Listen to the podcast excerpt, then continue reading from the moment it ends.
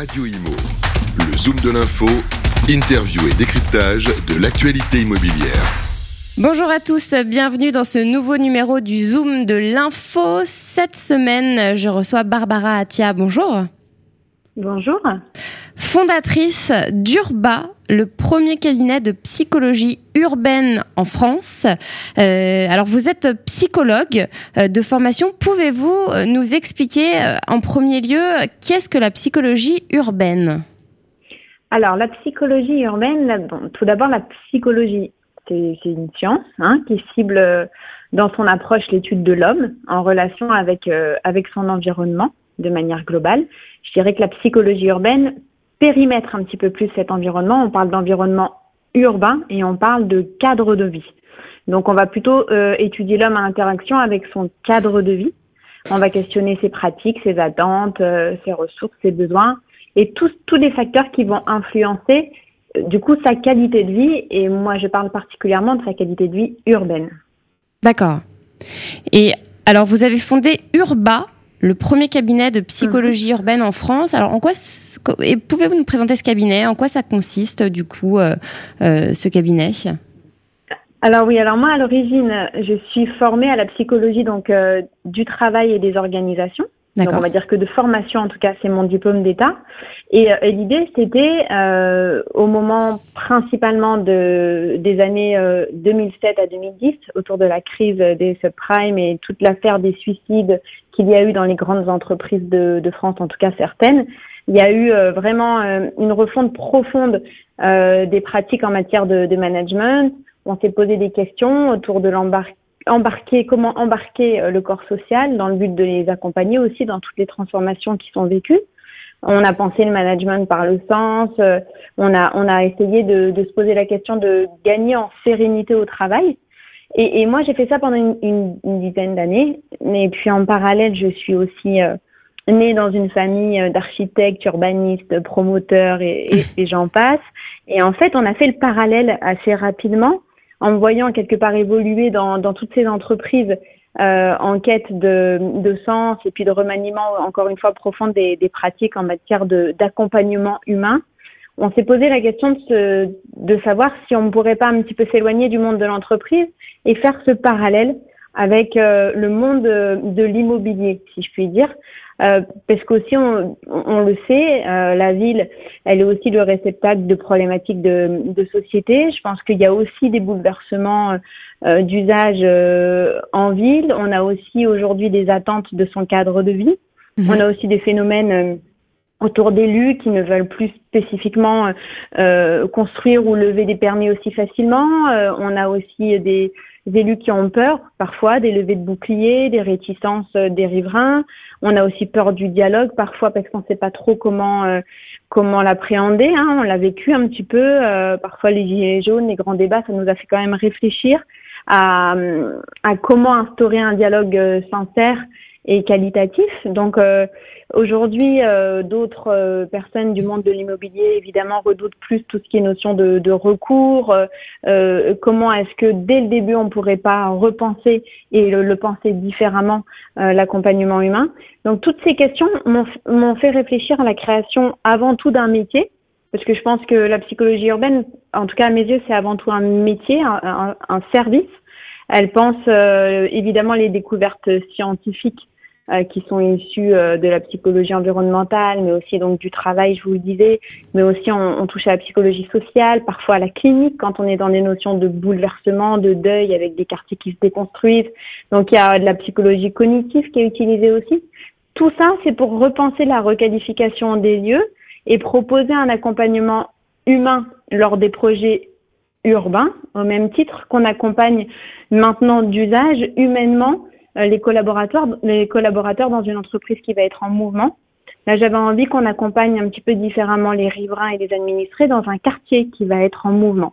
Donc, on a créé donc euh, ce métier de manière à proposer un, un service d'écoute avant tout aussi bien des élus que des habitants, que des porteurs de projets urbains qui se voient aussi en, en demande d'aide, si je puis dire, on n'est pas communicant, on n'est pas un acteur commercial, mais on est une profession réglementée parce qu'on est avant tout des psychologues, on est sujet à la non-instrumentalisation, on veut être positionné en tant que tiers, facilitateur de projet, on est neutre, on est soumis au secret professionnel, mais l'idée, c'est de se dire, voilà, on va recueillir aussi la parole du riverain et de l'administré de manière à ce que sa parole soit entendue et que le projet puisse se construire dans le bon sens aussi en faveur de leur qualité de vie à eux.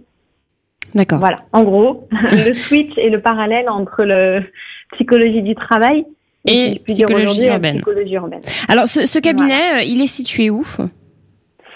Alors, il a, il a, il est né à Paris, mhm. et puis aujourd'hui, on est à Lille. On est à Lille, dans de rue des Bouchers, quoi, dans le vieux Lille, mais j'interviens euh, aussi dans le sud de la France et j'ai tendance à beaucoup, euh, beaucoup bouger.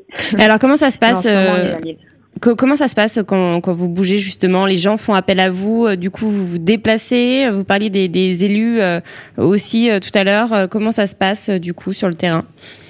Alors j'ai fait un, un partenariat, un, disons que je j'ai approché beaucoup les universités, vous savez, de psychologie environnementale, qui ont des, des, des, psychologues diplômés et qui ont un réseau partout en France, évidemment, de, de psychologues qui, qui cherchent aussi évidemment à évoluer, à travailler dans ces métiers-là. Donc on a créé donc un réseau de psychologues indépendants que je vais former à mes méthodologies selon la ville qui a recours à mes services.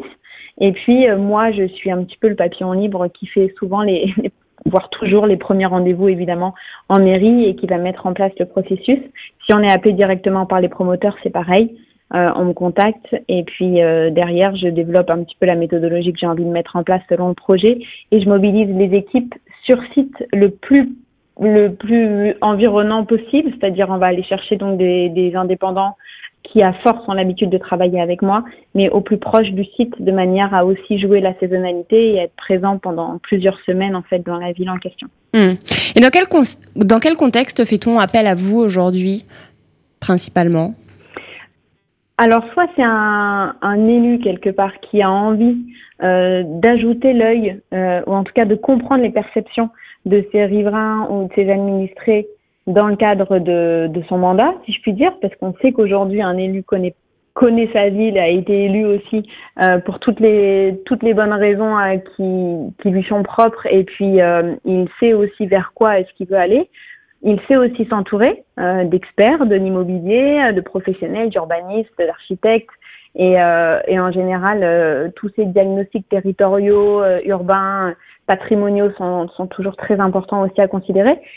Nous, on propose d'ajouter l'œil des administrés directement, d'aller mesurer les perceptions des riverains et leurs attentes par rapport à, dans le cadre du mandat de l'élu, Qu'est-ce que euh, qu'est-ce qui va être facteur euh, de protection maximum, facteur de qualité de vie pour ces euh, administrés? Qu'est-ce qui à l'inverse pèse sur leur quotidien? Qu'est-ce qui est vraiment un irritant du quotidien? Quels sont les facteurs sur lesquels mettre euh, toute son énergie, si je puis dire, pendant les quelques années de mandat? Quels sont les leviers aussi qui procurent visiblement une belle qualité de vie, mais trop peu de personnes les connaissent? Ou à l'inverse, quels sont les points de vigilance?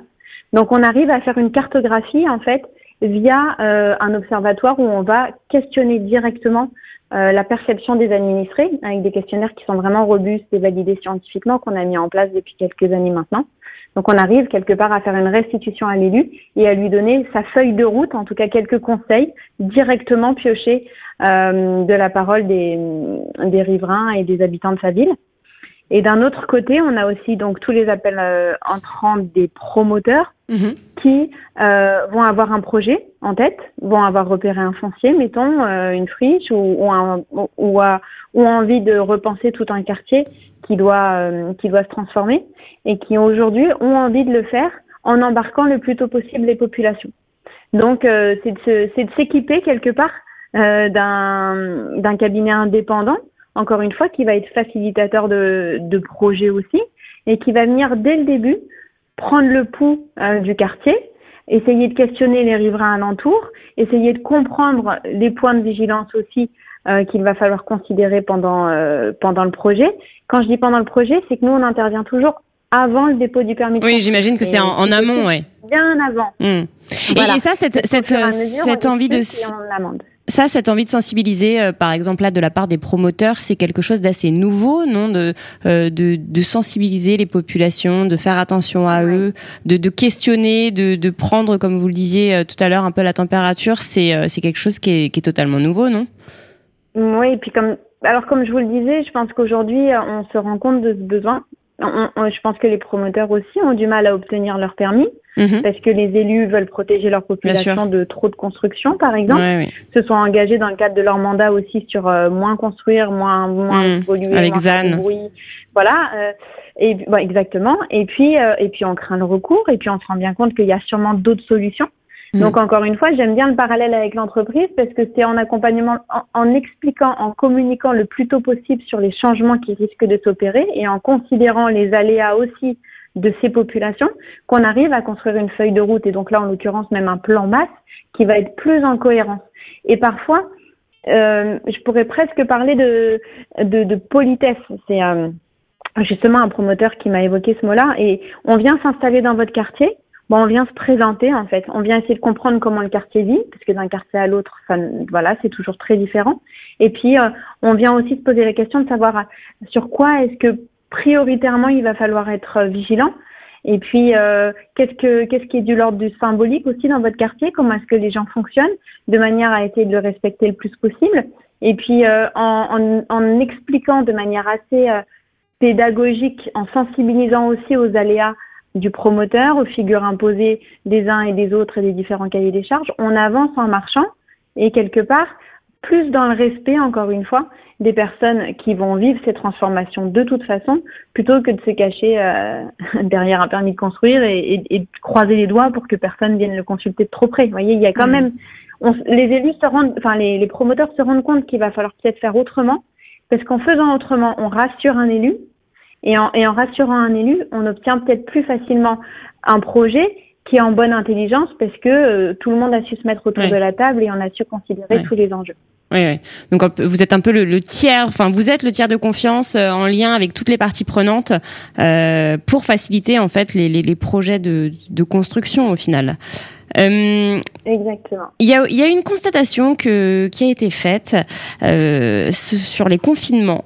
Euh, alors les confinements, on, les a tous vécus. Hein. Le premier notamment était très, euh, était peut-être le plus dur, le plus, euh, le plus inhabituel. et justement, on est resté chez soi. Beaucoup de personnes en ville étaient seules. bon à la campagne aussi, mais surtout, surtout en ville. et ça a eu un impact terrible sur un grand nombre de personnes euh, est-ce que vous pouvez nous, en dire un petit peu plus euh, Ça a même été parfois plus dur que euh, la promiscuité subie, qui n'a pas toujours été facile aussi.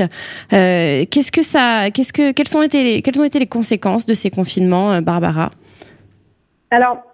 Je dois dire que on a eu la chance de faire tourner notre observatoire encore une fois sur les facteurs de bien-être en tout cas facteur de qualité de vie juste après euh, le confinement.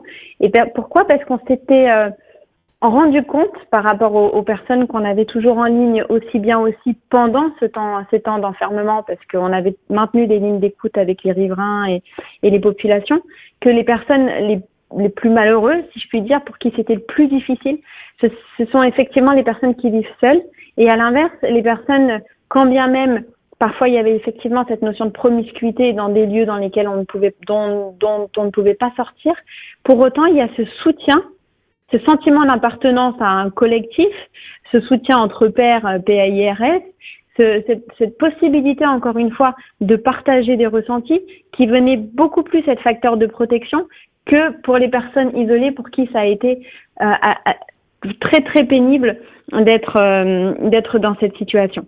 Hmm. Et on s'est rendu compte effectivement que tout ce qui est facteur de, bien-être dans un environnement immédiat, parce qu'après on pouvait sortir, n'est-ce pas, mais à quelques, quelques mètres à la ronde, euh, ce qui est facteur de qualité de vie aujourd'hui, pour les personnes, euh, toutes populations euh, confondues, hein, ça va être surtout le sentiment d'intégration. Alors, dans un quartier, mais encore une fois, on parle d'un quartier, on parle d'un périmètre immédiat, encore une fois, hein, ce qui se passe vraiment à 10 minutes à pied autour de chez soi.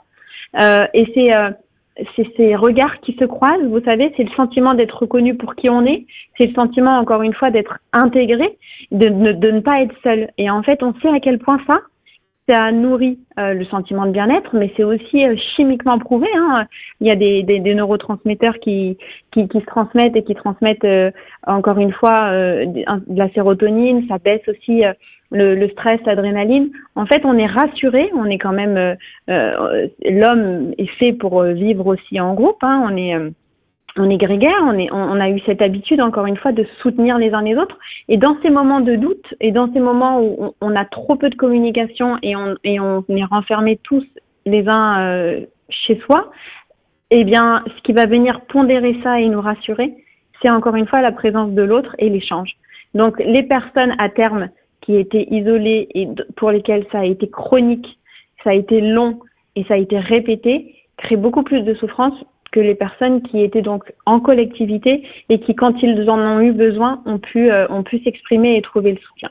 Merci beaucoup en tout cas pour cette interview. Est-ce qu'il y a un site internet sur lequel on peut vous retrouver où on peut retrouver votre cabinet Urba, H-U-R-B-A Je précise qu'il y a un H devant euh, Urba. Exactement. Euh, et puis donc il y a un site internet qui s'appelle www.urba.fr et j'ai aussi donc écrit un ouvrage qui s'appelle Psychologie urbaine, un nouveau métier pour euh, le bien-être des citoyens en ville, qui est signé donc de Barbara Atia, dernièrement sorti.